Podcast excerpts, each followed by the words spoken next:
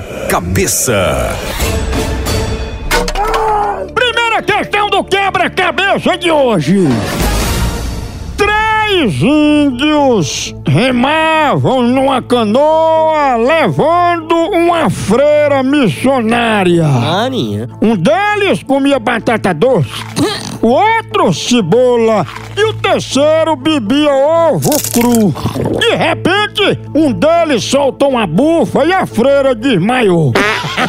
Qual dos índios soltou a bufa? Atenção, três índios remavam numa canoa levando uma freira missionária. Um deles comia batata doce, o outro cebola e o terceiro bebia ovo cru. De repente, um deles soltou uma bufa e a freira desmaiou. Qual dos índios soltou a bufa?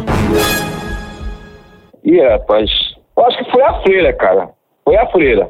Foi nenhum índio, não. Foi a freira que soltou. Certa resposta! Calculou bem, a freira já tinha comido, foi ela que soltou a bufa. Ah, é. E aquele vestidão, aí a bufa fica nela mesma. Misericórdia. Mas- Chapuru. Pra Um você índio ver que ela comeu- desmaiou. Da tribo aqui da Wanza. Ela cheirou ela mesmo desmaiou. Muito bem, última questão agora, valendo o prêmio. Vamos lá.